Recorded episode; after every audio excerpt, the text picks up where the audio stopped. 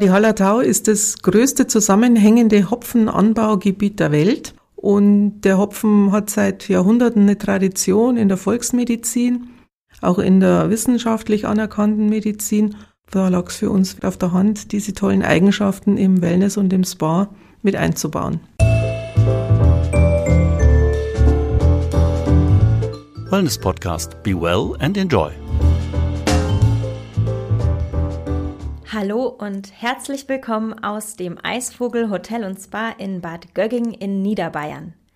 Ich bin Wipke Metzger und heute darf ich mich mit Margit Zettel-Feldmann über Hopfen unterhalten. Hopfen, dabei denken die allermeisten jetzt wahrscheinlich an Bier. Ich wette, dass nach diesem Gespräch ganz viele ab sofort Hopfen aber auch mit Wellness assoziieren werden. Hopfenwellness, das ist nämlich kein Marketing-Gag. Der Hopfen ist eine Heilpflanze, die schon seit Jahrhunderten genutzt wird. Und wir sprechen heute darüber, wie Hopfen aktuell im Spa zum Einsatz kommt, welche positiven Wirkungen von der Pflanze ausgehen und warum eine Anwendung mit dem sogenannten Gold der Hallertau hier im Eisvogel ein einmaliges Erlebnis ist. Ja, Frau Zettel-Feldmann, Erstmal ganz herzlichen Dank und schön, dass wir hier sein dürfen. Warum Hopfen im Spa? Ich denke, diese Frage beantwortet sich hier ja eigentlich von selbst, weil wir befinden uns in der Hallertau und für alle, die noch nie etwas davon gehört haben, können Sie vielleicht ein bisschen mehr dazu erklären, wo wir uns hier befinden und warum der Hopfen hier so eine wichtige Rolle spielt?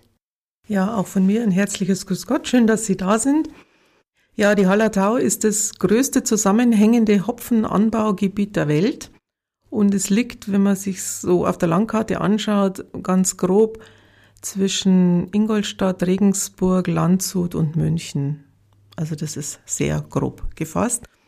Und für uns als Hotel liegt es natürlich sozusagen vor der Haustür. Wir liegen hier in den Donauauen und die sind gefüllt und gespickt mit vielen, vielen Hopfengärten.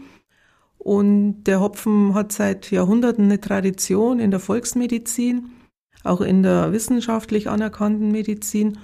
Und ja, da lag es für uns, wie gesagt, auf der Hand, diese tollen Eigenschaften im Wellness und im Spa mit einzubauen.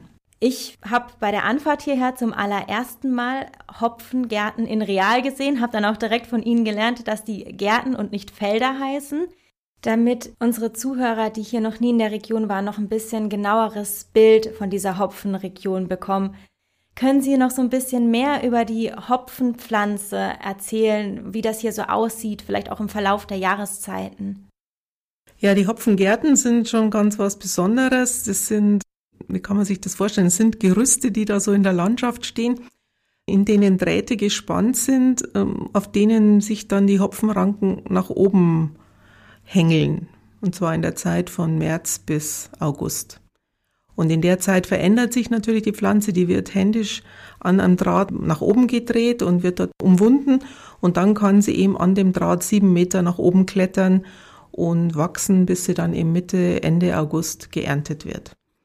Und die Hopfengärten schauen natürlich deswegen jahreszeitlich immer anders aus. Also im, Sommer, im Frühjahr, wenn die Pflanze anfängt, äh, eben aus der Erde rauszukrabbeln und nach oben zu wachsen, dann ist es noch ganz klein und frisch und jung. Und dann kann man das eigentlich, wenn man so durch die Hopfengärten wandert, spazieren geht, Nordic Walking macht, Radl fährt, dann sieht man, wie sich das wochenweise eben verändert und die Pflanzen sich eben da nach oben ranken. Man sagt dann so um Johanni rum, 24. Juni sollte die Pflanze oben angelangt sein und dann hat sie noch sechs, acht Wochen Zeit, um mm, ja, richtig zuzulegen und dann die Dolden auszubilden und dann, dass sie dann eben geerntet werden kann. Und dementsprechend ist es natürlich dann im August ganz toll, wenn diese Hopfengärten so richtig dick und voll gefüllt sind. Die Farbe verändert sich, sie werden dann dunkelgrün. Und ja, aber die Gärten, wenn sie dann abgeerntet sind, dann ist das im Herbst auch sehr mystisch, wenn dann einfach nur diese Holzstangen in der Gegend stehen und die Drähte dann ähm, ja teilweise noch runterhängen und das hat dann auch was, wenn da der Nebel drin hängt und der Reif und äh, ja, das ist auch ein mystisches Thema dann. Das kann ich mir jetzt so richtig bildlich vorstellen, wie der Nebel. Ja, ja.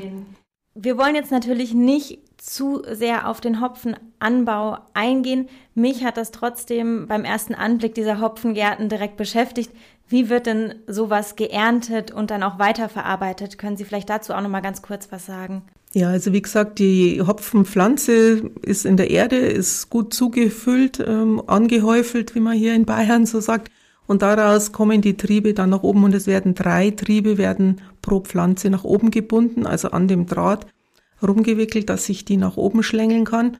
Und wenn das dann geerntet wird, das geht inzwischen sehr äh, automatisch, fast vollautomatisch. Ja, und dann kommen die Landwirte mit ihren Traktoren, die haben dann diese Maschinen mit angebaut, die die Reben dann unten abschneiden, von oben dann abreißen, dann kommen die zurück auf den Hof werden dann in eine Hopfenzupfermaschine, Hopfenpflückmaschine eingehängt und dort äh, trennt dann die Maschine die Dolden von den Blättern und von den Reben ab. Dann wird die Dolde sofort zum Trocknen gebracht, wird in der Darre dann getrocknet und dann in Säcken verpackt und dann ist der Hopfen eigentlich so weit, dass man verkaufen kann, dass er zum Hopfenhändler geht und weiterverarbeitet wird. Also nur ganz kurz, wir werden ja gleich noch mal ein bisschen ausführlicher auf die Verwendung des Hopfen eingehen. Aber grundsätzlich wird immer die Hopfendolde nur verwendet. Also das sind diese kleinen ja, Dolden, die so blätterig, fächerig ausschauen. Und das sind das Wichtige. Da ist das Lupulin enthalten, dieser gelbe Stoff, der eben die Bitterstoffe und alle Aromastoffe enthält.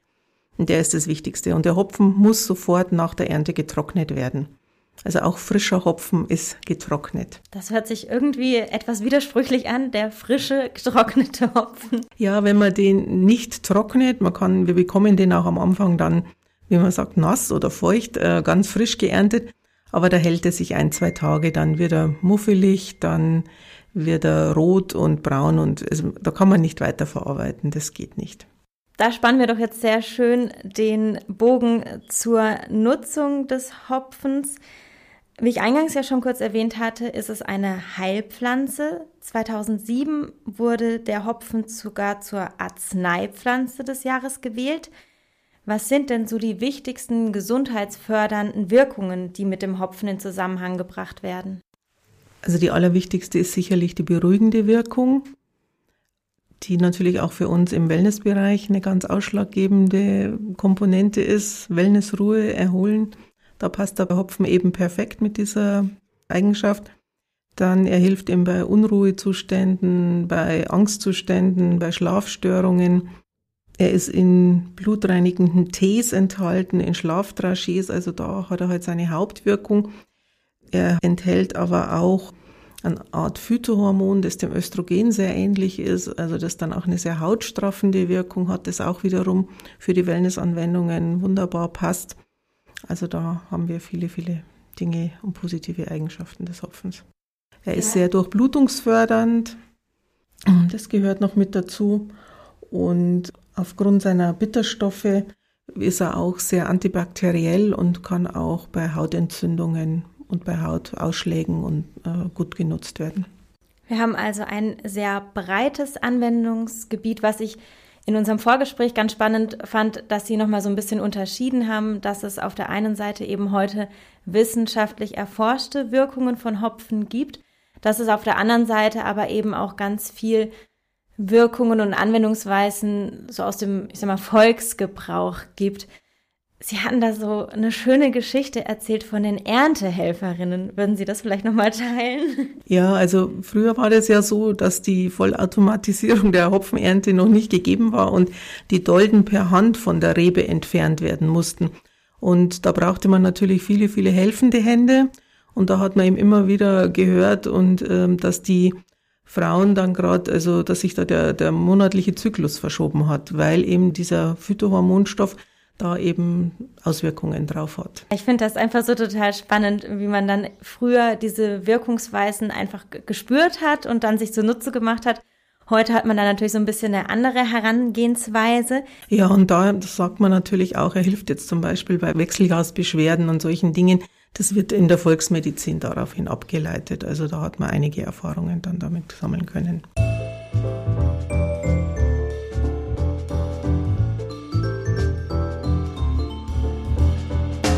Sie persönlich haben sich ja auch sehr intensiv mit dem Thema Hopfen auseinandergesetzt und haben hier speziell für das Hotel Eisvogel eigene Anwendungen mit Hopfen geschaffen. Hopfenwell, was kann man sich darunter vorstellen? Ja, die Marke Hopfenwell haben wir für uns schützen lassen, um eben hier im Eisvogel diese besonderen Anwendungen in Exklusivität, sage ich jetzt mal, für unsere Gäste eben anbieten zu können. Und haben eben ganz klassische, bekannte Anwendungen, die im Wellness- und Spa-Bereich bekannt sind, einfach umge umgeswitcht, weiterentwickelt, umgeändert, damit sie eben für unser Haus, für die Region und eben auch für die, für die Gäste dann eben mit ihren wunderbaren Wirkungen nutzbar sind. Können Sie da direkt so ein paar konkrete Beispiele nennen, was man jetzt buchen kann? Ja, also ganz klassisch ist natürlich zum Beispiel eine Ölmassage, eine Rückenölmassage, eine Ganzkörperölmassage eben mit einem wirklich hochwertigen Hopfenöl, das hier von einem Apotheker in der Umgebung hergestellt wird. Und mit diesem Hopfenöl, das ja sehr, wir haben es ja vorher schon gehört, hautstraffende Wirkung hat, eine sehr entspannende Wirkung hat, ist das natürlich eine, eine sehr, sehr hochwertige und sehr wirksame Anwendung dann in dem Bereich. Wir haben zum Beispiel im Hammam äh, das umgewandelt, die Seifenschaummassage, die gibt's bei uns eben zum Beispiel mit Hopfenseife und auch eben hier wieder das Thema Entspannung durch die ätherischen Öle, die pflegende Wirkung eben mit der hochwertigen Hopfenseife. Also das alles kommt damit zum Tragen. Das heißt, im Spa kommt im Prinzip immer Hopfenöl zum Einsatz. Zum Großteil ja. Also das ist die Basis für viele, viele Anwendungen. Man kann mit der Hopfendolde natürlich im Bad ein bisschen was bewirken, wenn man die Hopfendolden so in, ins Badewasser streut, aber man braucht immer die Unterstützung von dem hochwertigen Hopfenöl dazu. Das ist ja dann gerade das Hopfenbad auch wirklich ein Erlebnis für alle Sinne. Das sieht ja dann auch einfach toll aus wenn diese Hopfendolden dann eben noch zusätzlich zum Öl im Wasser auf dem Wasser schwimmen. Ja, das ist richtig. Das ist schon ein bisschen was Besonderes. Vor allem, wenn man die dann auch in die Hand nimmt und die Hopfendolde reibt, dann entfaltet sich das ätherische Öl und dann duftet das einfach ganz besonders intensiv. Können Sie das beschreiben, wie Hopfen riecht? Hm, das ist wirklich schwierig, weil das ist ein ganz, ganz besonderer, eigenständiger Geruch, den man eigentlich jetzt mit nichts in Verbindung bringen kann. Also es ist jetzt nicht dieser typische Biergeruch, den man nee. zum Beispiel kennt? Nee, bisschen nicht, weil nee, kann man eigentlich so nicht, nicht beschreiben. Hm. Ich hatte es gerade schon mal. Für uns riecht's nach Heimat. Also wenn man zum Beispiel in der Zeit, wenn die Hopfenernte am Laufen ist und alle Hopfenbauern ihre Hopfenreben nach Hause bringen, sage ich jetzt mal, dann liegt dieser ganz spezielle Hopfenduft bei uns in der Luft. Und das riecht einfach, ja, nach Heimat und zu Hause. Das ist doch schön. Wer diese Heimat Hallertau erleben möchte, der kann das ja hier wirklich mit allen Sinnen. Also wir haben jetzt das Thema Spa besprochen. Wir haben über die Hopfengärten gesprochen, die man ja hier auch sehen kann, die man bei Wanderungen, Spaziergängen oder vielleicht auch beim Fahrradfahren erleben kann, nehme ich mal an. Absolut. Und nicht zuletzt können Sie noch etwas empfehlen für Menschen, die sich noch intensiver mit dem Thema Hopfen auseinandersetzen möchten, was es hier sonst noch so in der Region zu entdecken gibt? Naja, das Thema Hopfen ist hier natürlich schon allgegenwärtig. Natürlich gibt es bei uns hier viele Brauereien, die man auch besichtigen kann, wo man sehen kann, wie der Hopfen beim Bierbrauen seinen Einsatz findet und wie er da genutzt wird. Das ist ja so die ganz klassische Art, die man kennt. Gibt aber inzwischen auch äh, Firmen und, und Manufakturen, die Hopfenschokolade herstellen, die Hopfenlikör. Es gibt einen ganz hochprozentigen Hopfenschnaps. Also da gibt's verschiedenste Thematiken. Dann eben das Thema Hopfenseife, das Hopfenöl. Also es gibt's alles so auch zu kaufen. Es gibt Hopfensekko und all diese Dinge, die sich um dieses Thema inzwischen rum entwickeln.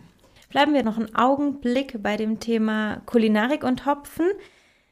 Das Thema Trinken ist irgendwie klar. Es gibt den Bier. Sie haben jetzt sogar gesagt, es gibt auch noch andere Getränke. Darüber hinaus kann man Hopfen auch essen. Ich habe da etwas von den Hopfensprossen schon gehört. Was ist das genau? Also Hopfensprossen, man nennt es auch Hopfenspargel. Das muss man sich so vorstellen, das sind die kleinen, winzigen Triebe, die im Frühjahr unter der Erde aus der, aus der Hopfenpflanze nach oben wachsen. Und wie vorher schon mal kurz angesprochen, ist es so, dass wir nur drei Triebe brauchen, die sich an der Hopfenpflanze dann nach oben ranken und die anderen Triebe sind überflüssig, die braucht man nicht. Und früher war das ja auch alles Handarbeit, da hat man also per Hand die, die Erde von der Pflanze entfernt und hat die übrigen Triebe per Hand abgeschnitten und damit eben nur die drei übrig geblieben sind, die man zum Hochwachsen braucht. Und diese kleinen Triebe, die haben so eine Länge von fünf, sechs, sieben Zentimeter, sind etwa streichholzdünn und erinnern vom Aussehen her am Sprossen oder eben an ganz kleinen Spargel. Und das war früher sozusagen ein bisschen das arme Leute essen, weil die Bauern und die Helfer haben das halt dann eingesammelt. Und inzwischen ist es eine Delikatesse, denn man kann die nur in dieser mühsamen Handarbeit gewinnen und ernten, sage ich jetzt mal. Gibt auch immer nur ein Zeitfenster von sieben bis zehn Tagen, in denen es den Hopfenspargel gibt. Und er schmeckt sehr, sehr nussig. Man blanchiert den und kann den dann als Gemüse zu jedwelchen Fleisch essen. Man kann ihn für eine Suppe mitverwenden. Also da gibt es ganz verschiedene Zubereitungsarten dann. Sie hatten vorher kurz das Thema Hopfenschokolade erwähnt. Welche Möglichkeiten gibt es denn so generell noch, den Hopfen zu verspeisen und was wird dann benutzt? Wird der immer diese Hopfenspargel benutzt oder auch andere Bestandteile? Nee, der Hopfenspargel, wie gesagt, hat ja nur ein Zeitfenster von sieben bis zehn Tagen. Das ist ganz im Frühjahr, März, April, je nachdem, wie die Witterung ist. Den anderen, also beziehungsweise die Hopfendolde kann man schon auch mit verwenden. Man muss halt dann auf eine Bio-Hopfendolde ausweichen, die nicht äh, mit irgendwelchen Spritzmitteln behandelt wird. Und dann kann man da gut Limonade damit machen, gut in der Kombination zum Beispiel mit Apfelsaft oder mit Zitrone. Man kann aus den Hopfendolden auch mit Butter vermischt eine Kruste machen, die man dann zum Beispiel über Fleisch gibt und mit brät. Also man kann diesen, diesen Geschmack des Hopfens schon in verschiedenen Varianten dann mit in die Küche einbauen. Ich denke mal, was die meisten Menschen geschmacklich vom Thema Hopfen abgesehen jetzt vom Bier, noch kennen, ist vielleicht der Hopfentee. Wie schmeckt der, beziehungsweise wie wird denn der eingesetzt? Also Hopfentee trinkt man ganz klassisch eigentlich bei Einschlafbeschwerden. Das ist so eine Alternative zur warmen Milch. Da wird Hopfen mit heißem Wasser überbrüht, kurz ziehen gelassen und ähm, dann ganz klassisch als Tee getrunken. Er ist unendlich bitter und ich finde, man kann den eigentlich nur mit Honig trinken. man sollte sich also gut überlegen, ob man das wirklich als Alternative zur heißen Milch nehmen möchte. Absolut. Ich denke, eine Alternative zu Hopfen im Spa gibt's eigentlich nicht. Das sollte wirklich jeder mal ausprobiert haben, weil es einfach so ein absolut einmaliges Erlebnis ist, was es in der Art nur hier gibt. Wenn unsere Zuhörerinnen jetzt so richtig Lust auf Hopfen bekommen haben, der nächste Wellnessurlaub aber leider noch viel zu weit entfernt liegt. Haben Sie da einen Tipp, wie man Hopfen vielleicht auch zu Hause einmal ausprobieren kann, im Sinne, dass man es für Gesundheit und Wohlbefinden nutzt? Also am allerbesten dann eben über den Hopfentee oder es gibt auch Hopfenkissen, also kleine Schlafkissen, die mit Hopfen gefüllt sind, um dann eben einfach beim Einschlafen diesen Duft, der sich dann eben durch die Körperwärme entfaltet, zu nutzen. Und dann riecht es schon fast ein bisschen wie bei uns hier in der Hallertau. Da kriegt man ein bisschen Heimatsgefühle von Ihnen. Ja. Liebe Frau Zettel-Feldmann, ganz, ganz herzlichen Dank für dieses sehr interessante Gespräch. Ich habe es gerade eben schon mal gesagt, wer noch nie Hopfen-Wellness ausprobiert hat, hier ist es möglich. Es ist ein absoluter Tipp. Ihnen nochmal vielen Dank und bis zum nächsten Mal. Ja, vielen Dank. Schön, dass Sie da waren. Das war die heutige Folge des Wellness Podcast. Vielen Dank fürs Zuhören und bis zum nächsten Mal. Wenn Ihnen die Folge besonders gut gefallen hat, freuen wir uns über eine Bewertung. Oder abonnieren Sie ihn noch einfachheitshalber und haben ihn immer dabei.